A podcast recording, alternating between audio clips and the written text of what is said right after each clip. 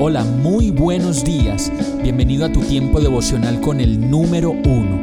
Qué alegría saludarte con la certeza de que Dios está obrando en tu vida su perfecta y buena voluntad, ya sea porque estás aprendiendo de un momento difícil o porque estás disfrutando de su amor a plenitud con paz y tranquilidad.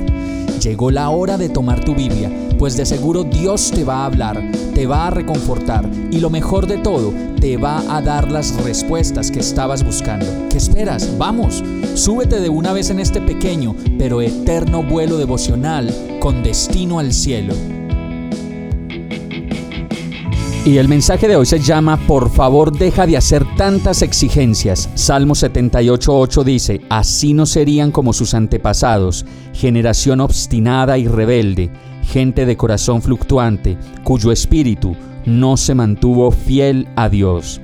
Cuando hacemos tantas exigencias a los demás, nos podemos ver a la luz de este verso del Salmo 78 en el que podemos reconocer que somos una generación obstinada y rebelde y que cuando estamos un día bien y el otro mal, un día me gusta algo y al otro día ya no me gusta, mi corazón está fluctuando y mi espíritu no se mantiene fiel a Dios.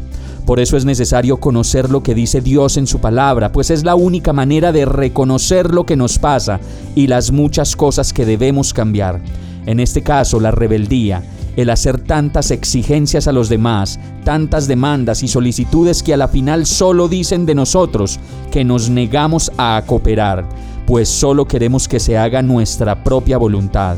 Eliminar la rebeldía es algo que debemos hacer pronto si queremos buscar nuestra restauración. Proverbios 24:21 dice, Hijo mío, teme al Señor y honra al Rey, y no te juntes con los rebeldes y la verdad es que posiblemente venimos de familias rebeldes, donde los hijos fueron rebeldes con sus padres, y esta conducta siguió repitiéndose de generación en generación.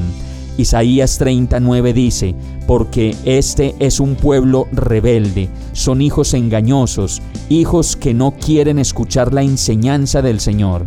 La rebeldía finalmente nos aparta de Dios y de nuestra familia, también lo hace con los amigos y las personas que nos rodean.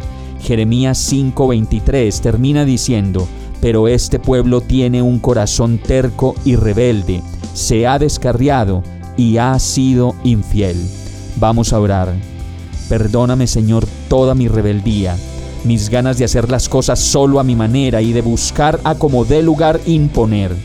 Tú sabes que en muchas ocasiones soy rebelde, malhumorado, peleón y que con esa conducta solo traigo más división a mi casa y a las personas que amo. Ayúdame Señor y enséñame tu carácter, tu manera de ser y tu gran amor. Decido buscarte más en tu palabra para entender lo que debo hacer y reconocer todo lo que debo cambiar para seguirte a ti y vivir una vida tranquila al lado de las personas que amo.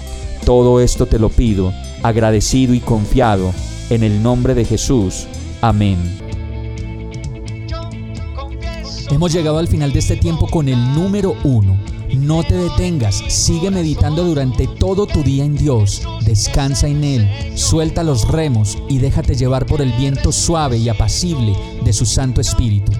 Solo compártelo con quien lo necesite y ames Hoy, de la mano de Dios, todo será un gran día.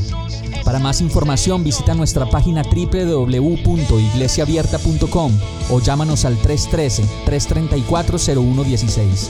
Oramos y rogamos para que cada día te enamores más de Dios y para que no pares de pasar todo tu tiempo con el número uno